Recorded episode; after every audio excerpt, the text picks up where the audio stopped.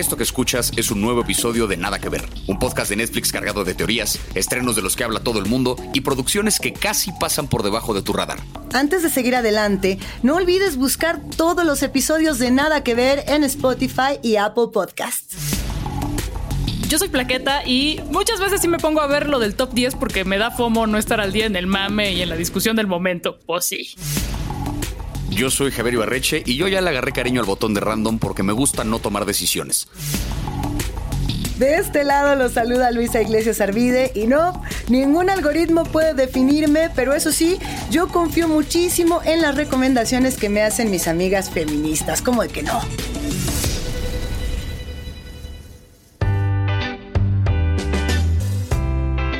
¿Alguna vez te has topado con una serie triste, horrible, desgarradora, pero que no puedes dejar de ver porque además de bien hecha, sentías que te estabas informando y sensibilizando sobre algún tema necesario?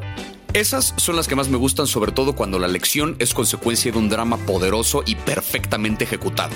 Y además de eso, generalmente quiere decir que las y los guionistas y los equipos de producción detrás tienen todo clarísimo, desde la investigación y justamente cómo se abordan estos temas que, bueno, pues merecen buenísimos recursos narrativos para dejarnos pegaditos a la pantalla.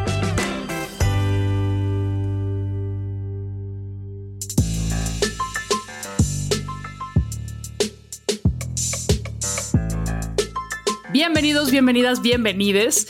En el episodio de hoy vamos a conocer historias desgarradoras de mujeres a través de contenidos muy poderosos y vamos a platicar con una mega chingona, una de las mujeres de las que más he aprendido de temas de género, Catalina Ruiz Navarro. Ella es periodista, es escritora, autora del libro Las mujeres que luchan se encuentran, directora de la revista digital Volcánicas y pues persona rijosa en las redes sociales. Esta semana se conmemoró el Día Internacional de la Eliminación de la Violencia contra la Mujer. Entonces nos pusimos a ver qué hay en la plataforma acerca de este tema tan duro pero tan necesario de discutir. Y estos contenidos que encontramos nos pueden ayudar a empatizar con otras mujeres, con otras niñas que potencialmente pudieran estar viviendo estas realidades que pueden ser similares o distintas a la nuestra. Muchas de ellas son víctimas de un sistema violento que además de ser un sistema violento nos hace creer que todo es nuestra culpa. Para variar, ¿va? Híjole, híjole, híjole, híjole. Y también tenemos que advertir que en este episodio vamos a hablar de casos violentos, eh, a veces gráficos, de violencia, de abuso sexual. Eh, es algo delicado, no es un día de campo, pero creemos que es necesario seguir machacando para combatir la desinformación, los mitos, los sesgos, los estigmas y la pinche indiferencia.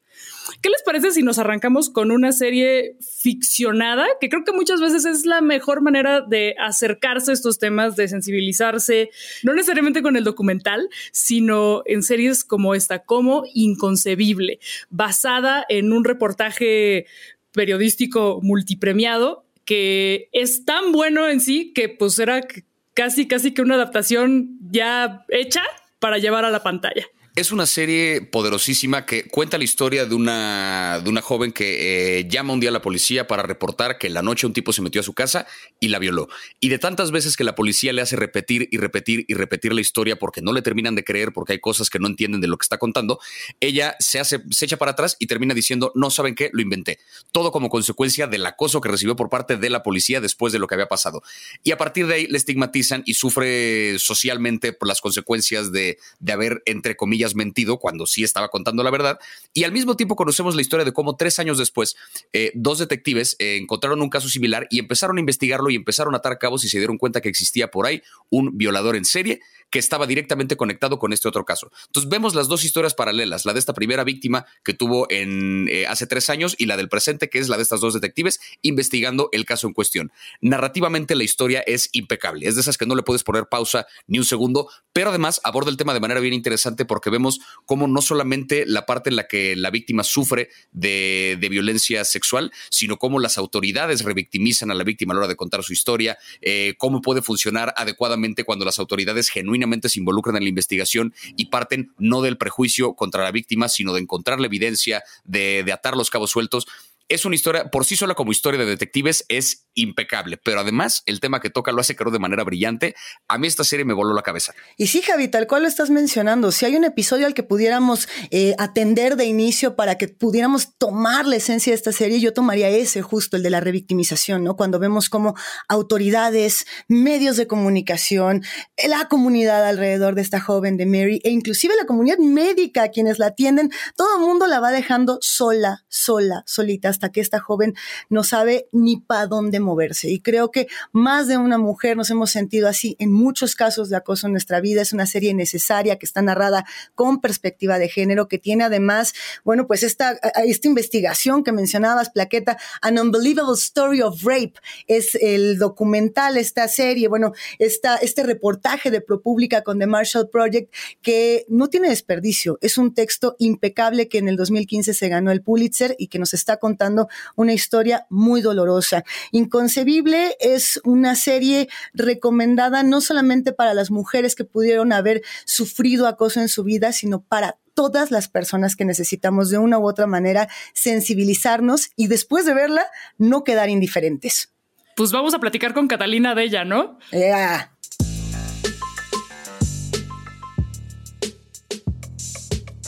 Algo que me gustó mucho de cómo está manejada la historia eh, es esta expectativa que tiene la gente y las autoridades acerca de las víctimas y de cómo deberían reaccionar ante la violencia sexual eh, y cómo no les creen por muchos factores, pero uno de ellos es que esperan que la víctima esté destrozada, llorando todo el tiempo, cuando cada persona tiene mecanismos de, diferentes para manejar esta situación. ¿Cómo viste tú el, manejo en esta historia?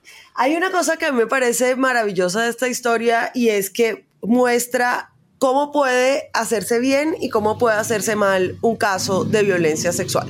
Entonces, arranca con la peor situación, con un policía que es un culero, que la revictimiza, que le hace repetir y repetir la historia. Eso es una cosa que pasa mucho con casos de violencia sexual, como las víctimas les toca contar y contar y contar y contar y contar. Eh, ahora mismo hay un caso súper importante que falló la Corte Interamericana de una periodista colombiana que hace 20 años en su trabajo fue víctima de violencia sexual, Ginette Bedoya y una de las razones por las que le pidieron reparaciones al Estado fue porque le han pedido contar su historia como más de 25 veces.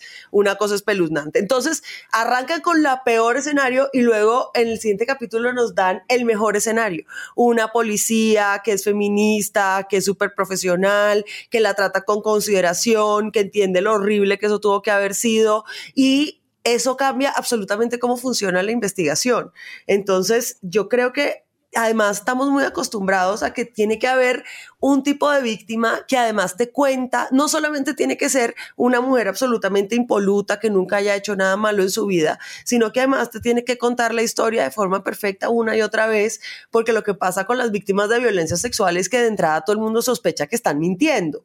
Entonces tienen y tienen que pasar por exámenes y exámenes. Y eso es interesante que solo pasa en la violencia sexual. Porque si a mí me roban mi, mi cartera, en el metro y yo voy a la policía y les digo, hey, me robaron mi cartera, los policías no me dicen, ¿a poco? En serio, cuéntame, siéntate, vuélvemelo a contar, a ver, dímelo al revés, en orden, en desorden, todos los eventos, a ver si es verdad que de pronto fuiste víctima de un delito. Entonces, esa sospecha recae sobre las víctimas de violencia sexual y ese sistema pues es una mierda porque las mujeres no somos perfectas. Entonces, si tienes que ser perfecta, pero además verte perfecta, o sea, ser blanca, cisetero, eh, una niña buena, es la única manera en que de pronto te pongan atención. Pero tampoco, porque luego uno va y ve las estadísticas y ni eso te va a terminar como de, como de salvar, de quedar, de que eso quede en la impunidad. Yo te quiero preguntar acerca de, lo que pasa después de la violencia, que es una cosa que esta serie aborda y que abordan algunos de los títulos que, discutimos hoy, que es no solamente es lo horrible del acto de la violencia sexual que sufre la víctima, sino todo lo que viene después, las consecuencias de la sociedad, lo que, la forma en la que la atacan en redes sociales. Yo quisiera saber un poco el, eh, ¿Cómo se puede lidiar con esa parte? Porque de pronto vivimos en un mundo en el que cada vez tienen mayor presencia y que cada vez pesa más esa parte de lo que ocurre después. La parte de cómo la revictimizan o la acusan de mentirosa, el acoso en redes que puede ser igual de doloroso que, que, lo que vivió en un momento y el trauma que lo generó. ¿Cómo se puede lidiar con esa parte? ¿Cómo puede una víctima lidiar con la parte del asunto de la violencia en redes? Yo no sé si hay una fórmula mágica para que las víctimas puedan lidiar con eso, pero hay un a ver, hay unos problemas estructurales. Por ejemplo, nosotras cuando en Volcánicas hacemos coberturas y reporterías sobre violencia sexual, una cosa que le recomendamos a nuestras fuentes que son víctimas es que estén llevando un proceso de terapia paralelo con que esto salga, porque incluso si no decimos sus nombres, ellas van a ver estas historias en todas partes y van a ver a la gente comentándolas y diciendo cosas culeras y lo que se dice es bien horrible de todas las víctimas, o sea, la revictimización es bien horrible. Eso es más o menos soportable si tú estás llevando un proceso de terapia y tienes un círculo de familia y amigues que te quieren y que te apoyan y que te creen y que te, y que te dicen, bueno, no te preocupes, que te quitan el celular. Pero, la, pero entonces no me gusta decir que esa es la solución porque cuántas víctimas pueden hacer eso. O sea, cuántas víctimas pueden estar pagando terapia con un o una terapeuta que además sea feminista, porque luego también hay unas terapeutas culeras así de, este, esto te pasó para que aprendieras o o tú lo llamaste con tu vibra por tus carencias infantiles. Entonces, o sea, calcula lo que tiene que pasar para que una víctima pueda pagar terapia, que esa terapia tenga perspectiva de género y que además, porque esto es muy importante, tenga una familia que le esté cuidando, que le crea. Eh, me acuerdo mucho en un reportaje que estábamos haciendo donde la víctima era un hombre eh, él, se bajó del reportaje, entonces nos llama y nos dice, mi familia me apoya, me apoya en que guarde silencio.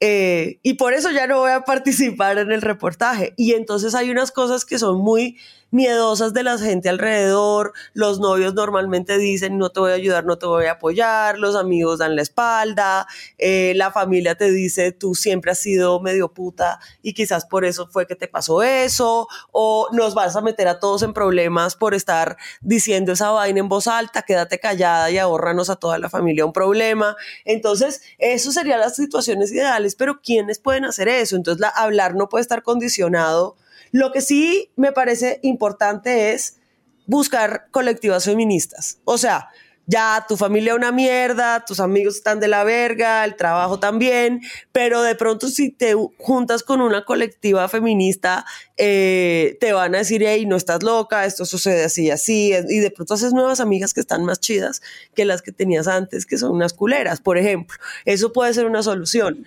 más asequible que las otras. Pero ojalá fuera todo. Ojalá tuvieras tu colectiva feminista, tus amigas de toda la vida, tu familia, tu terapeuta, todas ayudándote a que tú puedas contar estas historias en voz alta.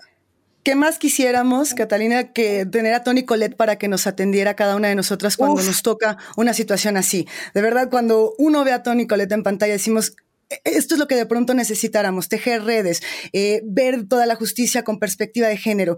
Parte de lo que cuenta esta serie y de lo que también cuenta el reportaje de ProPublica y de The Marshall Project tiene que ver con la revictimización de las autoridades, pero también de los medios de comunicación. Los medios de comunicación, cuando en 2015 aparece por primera vez esta historia, se encargaron más de contar la biografía de la joven que había sido abusada en cuestión, porque era más interesante contar si venía de un entorno complicado si había inventado esta historia por esto o por lo otro. Y a mí me gustaría preguntarte, ¿cómo podemos replantear el actuar de las autoridades por un lado, pero por el otro el actuar de los medios de comunicación con una suerte de perspectiva de género para replantear y para poder volver a ganar la confianza de las mujeres que en México y en Latinoamérica no quieren denunciar los abusos precisamente por lo que estamos conversando aquí? Los medios de comunicación tienen una gran parte en que las mujeres no denuncien los abusos, porque la manera en que se cubren esto es total, se cubre esto es absolutamente atemorizante. Em, por ejemplo, mira, en este momento, y esto pasó la semana pasada, hay un caso en Bolivia de una niña que tiene 11 años y fue violada por un viejo que además era de su familia, estaba dentro de las causales, podía abortar. Los medios cubrieron esta vaina y divulgaron el nombre de la niña. Y como divulgaron el nombre de la niña, eh, llegó gente del arzobispado y de la iglesia católica a perseguirlas, así como en película de espías, a ella y a la mamá para convencerlas que siguieran. Entonces, por ejemplo, eso es una cosa. Los nombres de las víctimas los divulgan normalmente y los nombres de los agresores casi jamás. Eh, porque el agresor puede demandar al medio de comunicación, en cambio la víctima probablemente no porque está mucho más jodida. Entonces, todas esas desigualdades juegan en cómo hacen esa cobertura. Y luego hay una cosa como a los periodistas nos han enseñado una cosa súper estúpida y anticuada, que es que tenemos que escuchar las dos voces. Entonces te ponen a la víctima y al, y al victimario como, ¡ay! Dos opiniones encontradas. No mames, no le puedes hacer eso a las víctimas y lo hacen porque entonces dicen entretenimiento, gran televisión y porque hay como ese cuento periodístico de que hay que escuchar las voces para armar un debate pues no vas a poner a una víctima a hablar con su agresor. Eso lo hacen mucho. Eh, una cosa que a nosotros nos ha funcionado muy bien en Volcánicas ha sido proteger las identidades de las víctimas, porque así no pueden perseguirlas para revictimizarlas. O sea, como no tienes un nombre, no puedes ir a hurgarle el pasado y decir ella puso fotos desnuda en su MySpace. No puedes, porque no tienes un nombre, entonces no la puedes escudriñar y no la puedes destruir. Y, entonces la gente no tiene más remedio que hablar de los agresores. Yo creo que esa es una buena estrategia, pero eso es apenas una estrategia. Lo que se necesita es que tengamos periodistas feministas en los medios de comunicación, que tengan una sensibilidad para hacer estas coberturas. Porque, a ver, uno va a entrevistar a una víctima de violencia sexual. Eh, Claro que uno tiene que hacerle preguntas de corroboración y de confirmación, pues porque esa es la técnica de periodística, pero ¿cómo haces esas preguntas para que la chica no sienta que no le crees? Y para respetar, hay una cosa muy fea que pasa con violencia sexual, y es que alguien se está imponiendo sobre tu cuerpo, entonces tú pierdes total agencia, y eso es lo más horrible de la violencia sexual, porque ese momento en que dices, ya, mi voluntad y lo que yo quiero hacer con mi cuerpo en este punto chingó su madre. Me toca hacer lo que sea que esté pasando aquí. Y, y eso es yo creo que lo más violento de la violencia sexual y del acoso. Y entonces cuando esas víctimas hablan en público, otra vez les quitan agencia sobre sus historias. Eh, y los medios las recuentan en otras palabras, no les dan valor esos testimonios, no les preguntan qué pasó antes. Por ejemplo, siempre es cómo la violó, pero cómo, ajá, y cómo, cómo fue que ella accedió a ir a su casa, porque no fue por pendeja, o sea, que, cuáles fueron, todo eso no se cubre en los medios de comunicación. Entonces, eso sería el ideal, pero se necesita una revolución grandísima que pasa porque en los medios de comunicación, y esto es un problema, están llenos de acosadores y de violentadores sexuales. Entonces, ¿cómo vas a tener tú un equipo en una redacción que cubre bien violencia sexual si al interior de la redacción también tienes ese tipo de situaciones? Entonces se necesita una revolución muy grande eh, que yo creo que estamos haciendo las feministas y las periodistas feministas desde el scratch y desde todo eso, pero tiene que empezar a ver, o sea, y creo que los medios de comunicación como que no han entendido que esto es un problema de poder. A ver, se supone, esto es la lora que echan todos los medios de comunicación, que estamos ahí para vigilar el poder y para hacer un contrapeso, haciendo, eh, trayendo la voz de la ciudadanía, la, la, la, así se llena la boca todo el mundo. Los acosadores, los violadores, eh, son manes que tienen mucho poder y por eso pueden violar y, acosar. Entonces, en esa medida, eso debería ser un tema obligado a los medios de comunicación. Como hay unos hombres, a veces mujeres, pero muy pocas, que están haciendo un uso corrupto de su poder para violentar a otras personas, pero no lo ven así como un tema periodístico, sino que eso termina en entretenimiento, no sé, Frida Sofía. Eh, o sea, Frida Sofía, que era un caso de violencia sexual, terminó cubriéndose en todas las acciones de entretenimiento de los medios sin ningún tipo de piedad o empatía.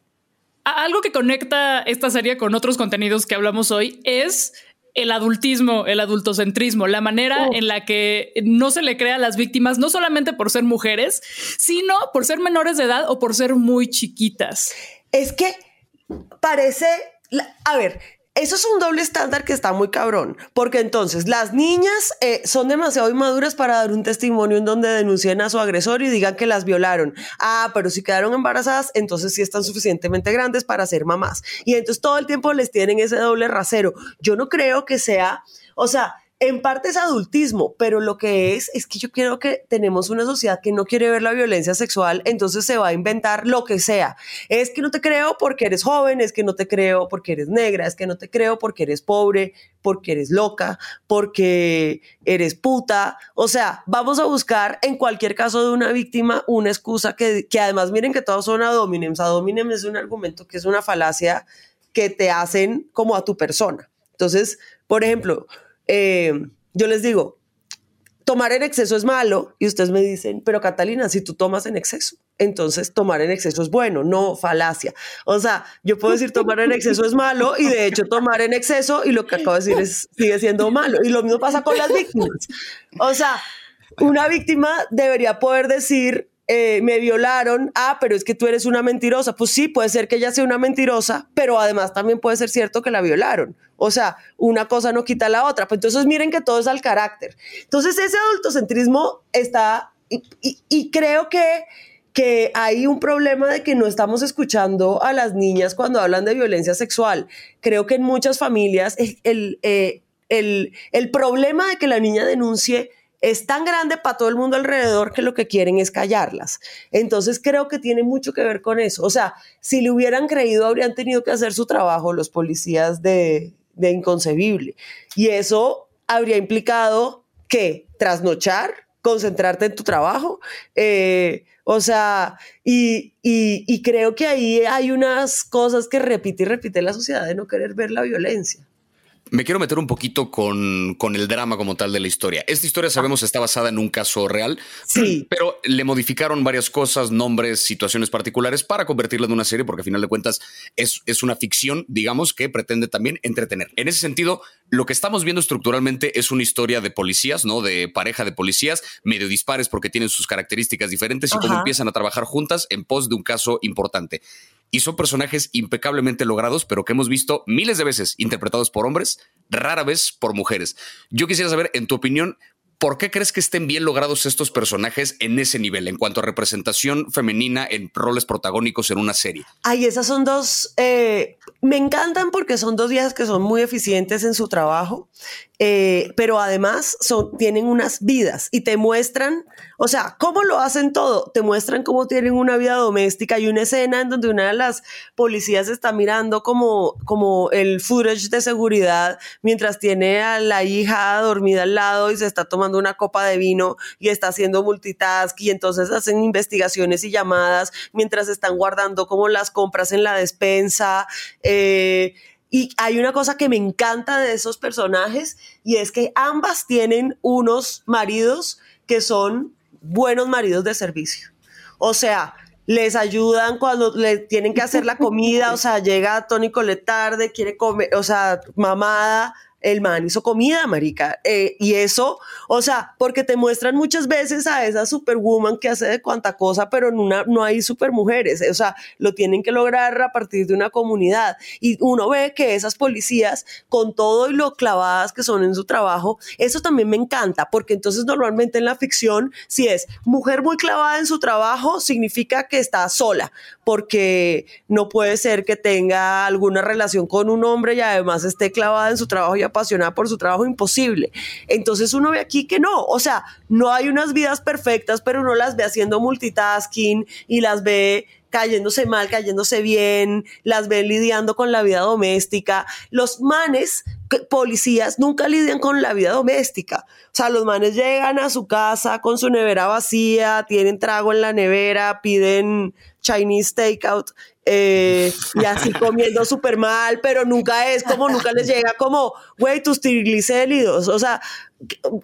Describiste como 100 películas diferentes ahorita. no, pues, pero imagínense la salud de esos señores que solamente comen comida china a las 2 de la mañana todos los días de su vida, fuman y toman whisky ¿Quién, ¿quién les hace las citas médicas? Porque, porque la verdad es que yo creo que, o sea, en dos años van a estar ya, tronó su cuerpo y se tuvieron que dedicar a otra cosa. Entonces, a mí me encanta que todo eso lo cuenten, porque, porque esos, eh, o sea, parece que, parece que la gente viviera del aire, agua raspada y viento molido, pero ahí hay un montón de trabajos de cuidado que se necesitan. O sea, para que la policía pueda hacer su trabajo, necesita un marido que le haga comida y, si esa policía no hace su trabajo, pues queda impune el, eh, eh, un montón, un chorro de víctimas que son víctimas de un asesino no serial. Entonces, eh, pero, pero, o sea, eso tenemos que mostrarlo porque la verdad es que no se puede. Uno, si uno quiere ser una potra, diosa, diva poderosa, pues necesita ayuda para hacer un montón de cosas del cuidado de la vida. Y eso es súper importante que esa red exista. Si es un man, tanto mejor porque tienen una deuda histórica con nosotras de lavar los platos. Pero esa red también pueden ser las amigas, la familia, o sea, todo eso. Vámonos ahora con una de las producciones más recientes de Netflix que ha sido aclamada por la crítica, una historia que, que a pesar de, de lo crudo que puede ser su, su trato de los temas de violencia doméstica, es sorprendentemente binge-watchable. Es igual otra de esas series que no se le tiene que poner pausa en ningún momento. Estamos hablando de la serie de Maid, protagonizada por Margaret Qualley, eh, basada en el libro Maid, Hard Work, Low Pay and the Mother's Will to Survive, que es una novela autobiográfica de Stephanie Land. Eh, cuenta la historia de una mujer que lo que vemos en el primer, primer episodio de la serie, Alex, que es interpretada por Margaret Qualley, despierta en su casa eh, en la noche, agarra muy discretamente a su hija, la mete al coche, arranca y se va porque su esposo aparentemente el día anterior eh, por enésima vez se puso pedo, por enésima vez la amenazó con golpearla, aventó cosas, le pegó a la pared. Ella sabe que estas son advertencias de que algo peor está por ocurrir, entonces decide llevarse a su hija y escapar de esta situación. Lo peor viene después de que escapa, porque resulta que existe una sociedad que no está dispuesta a cuidarla para nada. No puede tener acceso a ningún tipo de servicio social, eh, quiere conseguir trabajo para poder mantener a su, eh, a su hija, pero para poder conseguir trabajo tiene que dejarla en una guardería, pero para poder dejarla en la guardería tiene que demostrar que tiene trabajo hay todo un sistema descompuesto alrededor que no le permite ser y en el proceso ella encuentra un trabajo como mucama para una empresa que paga del carajo, pero que es un pequeño escape que ella tiene para poder empezar a, vivir su vida la actuación de Margaret Qualley, yo no puedo con. Yo no puedo, no puedo. O sea, me voy a encabronar de verdad si no le dan un Emmy por lo menos el año que viene, porque. Porque qué pedo, qué pedo. Totalmente. ¿Y qué pedo con la actuación también de Andy McDowell como su mamá? Ah.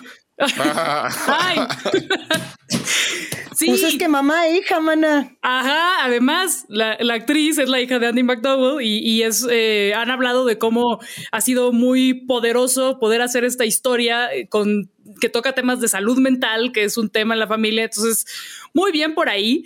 Eh, hay, un, hay un dato curioso que, que me gusta y es que antes del libro en el que está basada la serie, hubo un ensayo eh, que se hizo súper viral en 2015 de Stephanie Land, que se llama Pasé dos años limpiando casas, no creerás lo que pasó después, no, pasé dos años limpiando casas y lo que vi me hace nunca querer ser rica.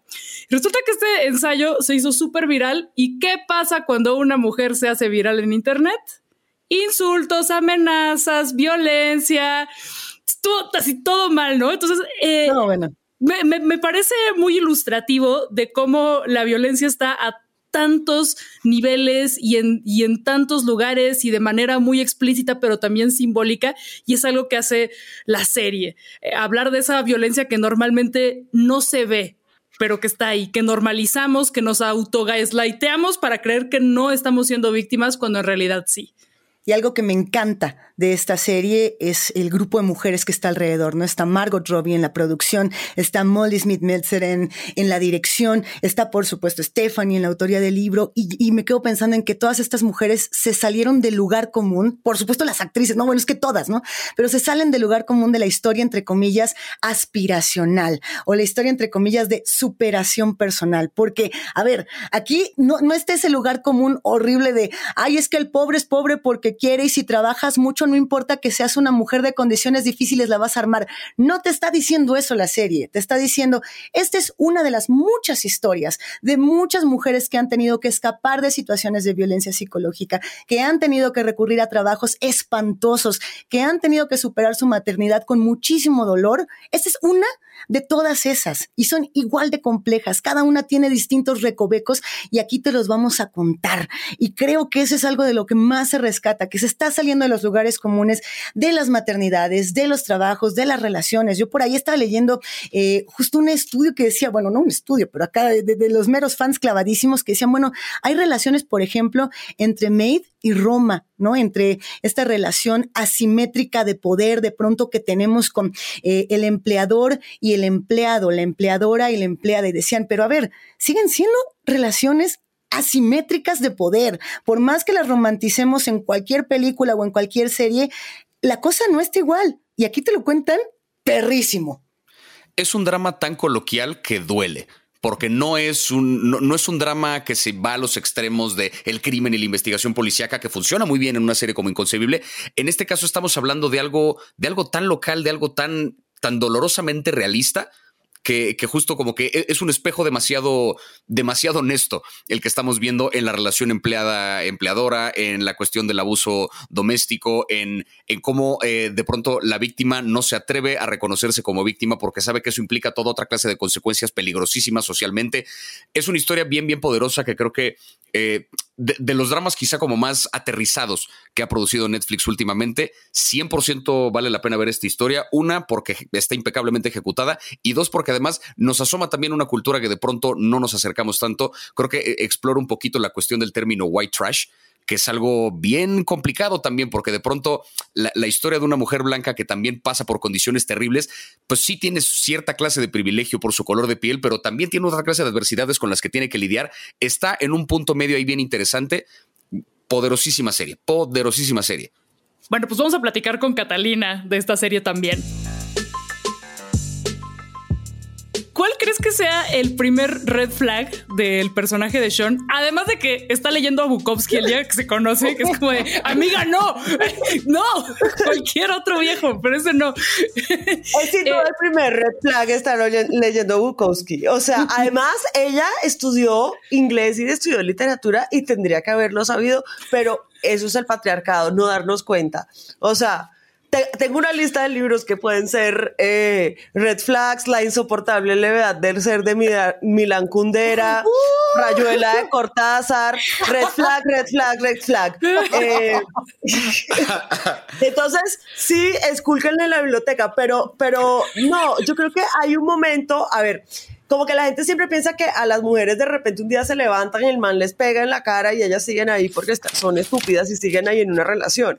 Pero en realidad los manes cuando le lanzan un golpe a, una, a, a, su pareja, eh, eso lo van a hacer cuando estén súper seguros que, que, ya no tiene escapatoria. Entonces, antes de hacer eso, ella se ha convertido en alguien totalmente dependiente de, eh, es muy frecuente que los agresores así sistemáticos busquen víctimas, eh, mujeres que no tengan como buenas relaciones con su familia y que no tengan como red de apoyo. Es, eso es una cosa que hacen una y otra vez y si tienen, las empiezan a alejar porque eso es súper importante para que el abuso luego pueda suceder.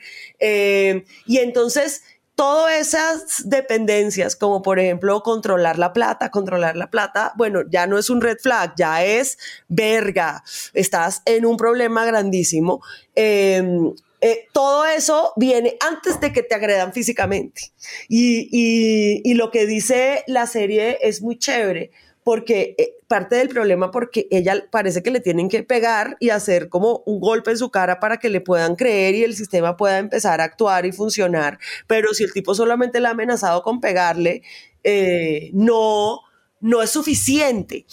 Pero, pero no sé, no sé si oyeron del caso de Gaby Petito, que es una influencer en Estados Unidos, que estaba viajando con el novio, eh, que era un abusador, el man la mató, la dejó por allá tirada en un desierto y gracias a que la buscaron como los fans por internet apareció el cuerpo de ella. Pero el cuento es que antes de que se perdiera, llegó un policía a atender una pelea doméstica entre ella y el novio. Eh, y entonces pues el man no le había pegado, era solo una pelea doméstica, el policía se como que empatizó con el man y ay sí que exagerada y la dejó ir. Pero por ejemplo ahí uno ve cositas que son súper red flags, los manes que dicen eres súper exagerada y súper histérica, que todo lo que uno está diciendo y haciendo te dicen no, tu reacción por ahí no va y por ahí no es, o los que dicen vainas como es que la pelea fue mutua, ella también me pegó. Eh, por ejemplo, que, que eh, o yo nunca la he tocado, entonces, ¿qué está diciendo? Pero pues, güey, si le están, te están lanzando una cosa así que te zumbó la oreja, pues te están mandando un mensaje. O sea, puedo mandarlo contra tu cabeza en vez de mandarla contra la ventana que está al lado. Entonces, eh, y sobre todo creo que, creo que, que eh, una cosa que pensé mucho viendo Mate es cómo tener redes de amigas y de familia en las que uno pueda confiar es casi que la única manera eficiente de escapar de estas situaciones porque el sistema está muy de la verga. Entonces, pero me parece horrible porque como no le podemos decir a las víctimas, hey, ten red, porque ¿cómo? Si a veces hay mucha gente que por, o porque eres una mujer migrante, o por una situación de pobreza, o porque tu familia está bien culera, o porque eres una persona LGBTIQ o por muchas, muchas, muchas razones no tienes un círculo cercano. Y, y, güey, el Estado debería estar ahí para la gente que no tiene eso, y la verdad es que no está. El Estado tendría que estar ahí, justamente, la labor del Estado. Hay muchos temas que se están abordando en May, desde la violencia machista, que puede ser psicológica hasta física, y de pronto también, bueno, pues el tema del trabajo doméstico, el trabajo de cuidado, la maternidad, hay mucha cosa, ¿no? Y la labor del Estado, la responsabilidad del Estado. ¿En qué punto, Catalina, de la discusión estamos actualmente cuando hablamos de trabajo doméstico y trabajo de cuidado? En México y en América Latina tenemos leyes, pero de que tengamos leyes a que se apliquen hay, un tramo largo, larguísimo. Dicen por ahí que en México tenemos leyes bien bonitas, pero que nada más se quedaron en papel. ¿Tú cómo ves? En México hay una cosa maravillosa eh, y es Marcelina Bautista, que es una lideresa de las trabajadoras domésticas que tienen pues una asociación gigantesca que se están organizando para defender sus derechos. En Colombia también hay otro grupo así y eso es chingoncísimo porque esos son movimientos feministas de trabajadoras que están en resistencia latinoamericanos. O sea, es una cosa hermosa. Eh, pero eso todavía no se ha reconocido lo que, o sea, el trabajo doméstico todavía no se ha reconocido como un trabajo digno, no se paga lo que se debería pagar, eh, no se establecen límites, no se establecen límites horarios, no se establecen límites de tareas y es un escenario en donde hay demasiada explotación, especialmente en países latinoamericanos con tanta desigualdad, con desigualdad racial, eh, el trabajo doméstico tiene, pasa como con el trabajo sexual, que son, son labores que en el patriarcado las mujeres tendríamos que eh, performar de forma gratuita para, y, privada para un hombre dentro de nuestra casa. Y entonces cuando tú esos oficios los sacas de la casa, lo que tienes es una situación de explotación porque para el, al patriarcado no le conviene el outsourcing de eso. Conviene que te lo hagan privado y gratis. Entonces, hay un, chingo de explotación, un chingo de violencia. Eh, las trabajadoras domésticas además viven mucha violencia sexual en Latinoamérica. Es una cosa muy fuerte. Y, creo que, que, estamos crudos en entenderlo. Ah, miran, por ejemplo, el trabajo doméstico remunerado y no remunerado en México es el 21% del PIB. Y Ay, no más, ay, no más. nada más. Y, y es una cosa que está totalmente no reconocida y mal pagada. En Colombia creo que es el 17% del PIB. O sea, en todos los países es un porcentaje así de que no mamen. Entonces, todo ese trabajo doméstico está sosteniendo la economía capitalista, pero los que se lucran de eso, pues son los que están en el 1% y eso, eso es algo que tiene que cambiar. O sea, yo creo que les voy a decir, ya así como teoría, eh, eh, sueño feminista, sería que tuviéramos renta básica universal. Porque si tuviéramos renta básica universal, una mujer que está en una situación de violencia no depende del marido porque ella tiene su, su, sueldo básico universal y puedo decir, me muevo de aquí, me voy a vivir a otro lado porque no dependo de él. Si tú tienes renta básica universal y yo te digo, ven a limpiar mi baño asqueroso porque está súper asqueroso, tú me vas a decir, te cobro 10 mil pesos porque eh, tengo mi renta básica universal, entonces no me tengo que transar a hacer un trabajo que no quiero hacer. Eh, entonces, o sea, en verdad todo el problema de la violencia doméstica y de la violencia en el trabajo doméstico y de la explotación, pues eso es un problema económico que eso se puede resolver. Pero siempre dicen, no, pero es que no hay plata. Ay, marica, hay plata para robar, hay plata para la corrupción, hay plata para votar para arriba. Habría plata para una renta básica universal. Y si con una renta básica universal no tendríamos mate, porque la chica hubiera dicho como, ya estoy harta de ti eh, esto se puso imposible, me voy porque tengo mi renta básica, mi hija también tiene su renta básica, nos vamos juntas, bye. Hay una cosa que me pareció bien interesante de la serie, que es al principio Alex va a uno de estos, eh, uno de estos servicios como buscando eh, buscando la ayuda que necesita ella como víctima de violencia doméstica, pero al mismo tiempo ella no quiere nombrarse ella misma como víctima de violencia doméstica, no denuncia al esposo. Con respecto a este, este dilema, digamos, eh, que de pronto es o me anuncio como víctima o no recibo la ayuda que necesito y cualquiera de los dos escenarios es igualmente inaceptable. ¿Cómo entra aquí el factor, por así decirlo, del orgullo o de la vergüenza o del qué? ¿Cuál es como el mecanismo psicológico, por así decirlo, que hay detrás de este dilema que ha de ser, ha de ser brutal? Pero, pero digamos, ¿cómo funciona un poco? Yo no sé si es una cosa de orgullo, creo que es una cosa de que cuando te pones en el lugar de víctima te estás poniendo en un lugar en donde pierdes poder y sabes que tienes menos poder y estás en una situación vulnerable, le estás diciendo a la gente, soy víctima hubo esta situación en donde yo perdí agencia, perdí poder. Les estás diciendo, puede volver a pasar porque ya me pasó una vez también. Entonces, anunciarse víctima es anunciar que pues uno fue vulnerable, que le hicieron daño, que uno no pudo hacer nada para evitarlo. Y creo que asumir eso es muy fuerte y es muy duro, porque porque entonces las víctimas sienten mucha culpa y mucha rabia en general porque y en abuso sexual mucho más eh, y abusos emocionales porque dicen yo como no hice no paré no planeé no respondí eh, cuando te, a mí me cuentan casos de violencia sexual siempre dicen no yo siempre pensé que en un caso así yo haría X y resultó que no me quedé congelada entonces si tú luego coges y se lo admites en público a la gente me parece que es un ejercicio muy fuerte de, tener que aceptar esa indefensión. Eh, y que te lo exijan para que te puedan dar ayuda está muy fuerte, porque entonces tú te tienes que declarar indefensa para que te ayuden. Si tú dices, tengo algo de agencia, tengo algo de poder sobre mi vida que quiero conservar, entonces te dicen, ah, pues te chingas, entonces si tienes tanta agencia, pues no te ayudamos a nada. Eh, y ese es un sistema dual que es, que es horrible porque deja a las víctimas totalmente atrapadas. Eh, hay una cosa muy difícil del feminismo y es que todas, cuando lo entendemos, inmediatamente hacemos todas las violencias que hemos vivido en nuestra vida y da mucha, mucha, mucha rabia. Uno dice, ¿cómo es posible que este viejo y este otro y esta otra? Y así una y otra vez. Eh, y ahí es cuando muchas mujeres dicen, no, no, no, no, no, esto es insoportable, prefiero salirme de este, de este pedo y ya no quiero verme como víctima. Eh, pero creo que la única manera de que nos hagan de alguna manera reparaciones es que empecemos a asumir esa situación. Mientras más mujeres eh, digamos públicamente, pues si en esto estoy siendo víctima del patriarcado, le bajamos el costo social a que eso no signifique perder agencia.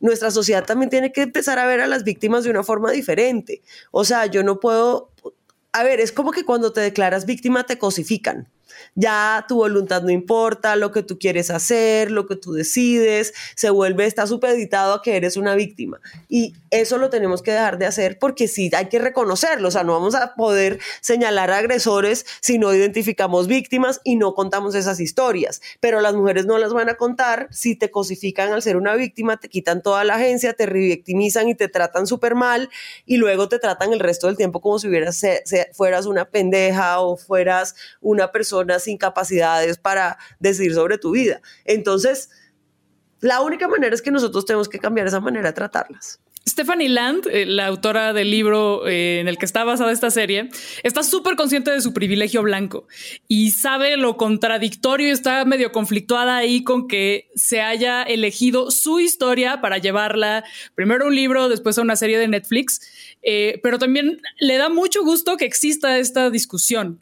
Ve a la gente cancelando a la serie en Twitter y, y a ella y dice, qué chido, porque pues como a mí sí me van a escuchar, quizá sea la manera de que empiecen por fin a escuchar a las mujeres racializadas, que sí son la mayoría de las que hacen trabajo doméstico y las, la mayoría de las que están en situación de pobreza. Entonces, ¿cómo ves este uso del privilegio y también el manejo del factor raza en la serie? Porque se colocan en papeles que normalmente son de gente blanca a personas racializadas. La persona con varo, eh, la que tiene empatía y es como súper sabia. ¿Cómo lo ves? A ver, yo, esa fue mi crítica intuitiva antes de ver la serie, que me parece que está muy bien planteada y muy bien actuada y definitivamente eh, es más fácil eh, hablar de la violencia que viven las mujeres cuando la víctima es una mujer blanca, cis y hetero que han sido históricamente en nuestra construcción de imaginario las víctimas. Eh, de hecho, todas las casi... eh, en Unbelievable, por ejemplo, había una diversidad de víctimas muy grande en edad y en un montón de cosas que me parece que fue muy chévere. Tenemos un problema social y es que nos gusta desproteger a las mujeres blancas que nos parecen frágiles, las damitas, pues. Em, me parece muy bien que ella esté súper consciente de eso y que esa discusión ella la esté recibiendo como bienvenida. A ver, ella qué iba a hacer, contar una historia que no fuera la suya. Eh, o sea, meterle a la fuerza un personaje racializado que iba a quedar ahí pastiche y mal hecho porque ella no tiene la experiencia. Pero te voy a decir que sí me hizo tantito ruido que los personajes en poder estuvieran todos racializados. Porque entonces, como que como que, como si las cosas fueran al contrario, pero es que no son. Hay mujeres pobres que están en esa situación, sí, pero es raro eh, que tengas a tantas personas racializadas con poder. Y no sé, me hace ruido a veces cuando veo como, como papeles que claramente están eh, pensados o, que nacen de personas blancas y simplemente pones a una persona negra ahí. Eh, o sea, ¿por qué lo está haciendo y por qué se está comportando de esa manera? ¿Qué llevó a esta persona que probablemente tiene una experiencia de discriminación, la que sea, a decir esto de esta manera? Entonces se nota, se siente a veces como que se está poniendo... Y, también da pie para que la gente diga como, ay, mira, la gente racializada también es mala, que es una versión de los, los ricos también lloran. Entonces tengo que decir, eso, eso es una cosa que me hizo ruido y te voy a decir la otra cosa que me hizo ruido de Mate.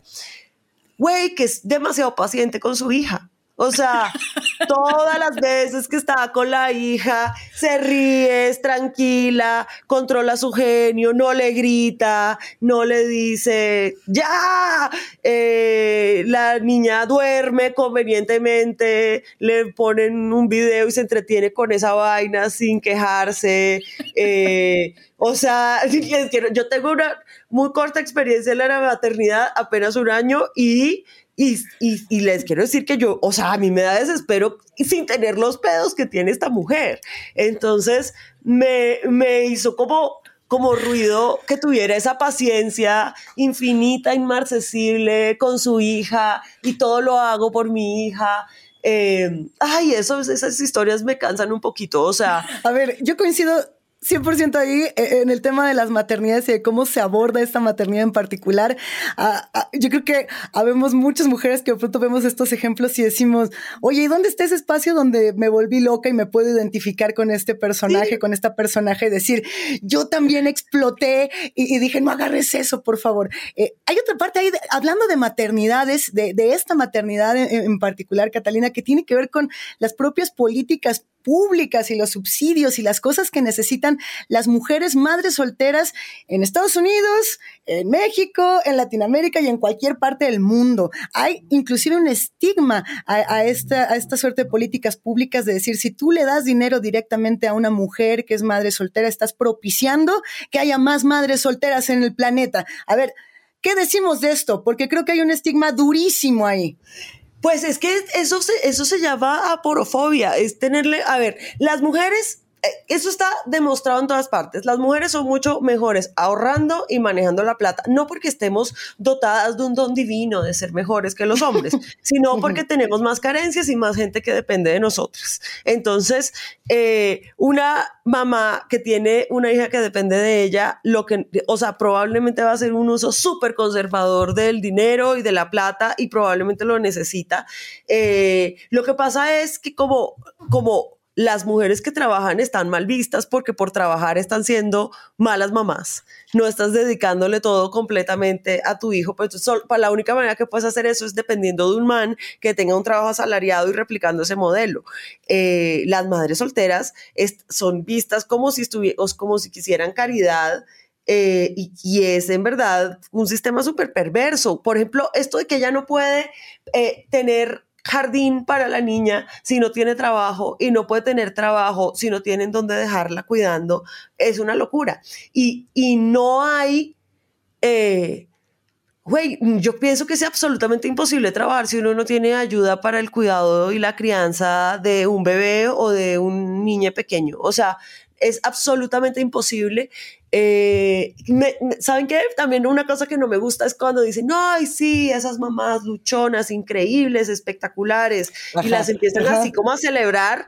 También es como, pues es que no tendría que ser así, porque tendría que ser la mamá luchona. Si tuviéramos una sociedad más justa, ella no tendría que ser una mamá luchona, porque tendríamos, de nuevo, renta básica, educación gratuita, salud gratuita también, y entonces no tendrías todo ese problema.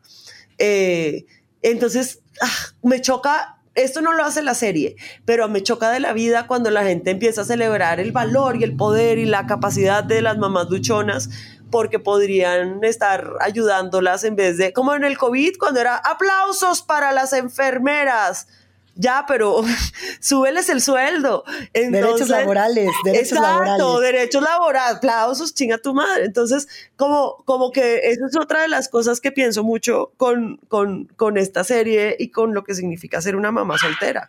Muchísimas gracias, Catalina, por compartirnos todas tus reflexiones, tu conocimiento infinito. Siempre aprendemos un chingo contigo.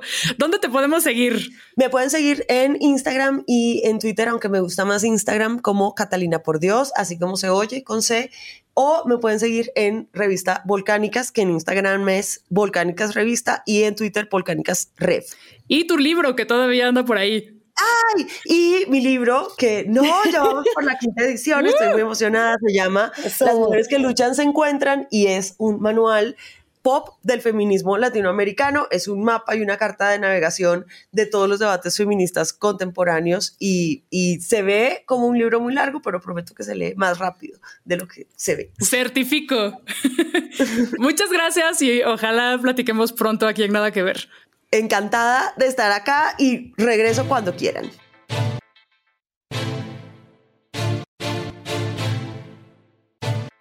bueno, llegó el final de este episodio donde recorrimos historias muy fuertes, muy duras y eso sí, aprendimos un montón. No olviden compartir recomendaciones de contenidos similares en nuestras cuentas de Instagram o en las suyas o con quien sea. El chiste es que estos temas se discutan y que salgan a todo mundo. Además, síganos en Spotify, Apple Podcasts o la app que utilicen para escucharlos. No se les vaya a olvidar. Nosotras, nosotros somos Plaqueta, Javier y Luisa y esto fue Nada que ver, un podcast de Netflix producido por el equipo de Posta. Hasta que la machista deje de ser normal, que estos contenidos nos ayuden a no ser indiferentes.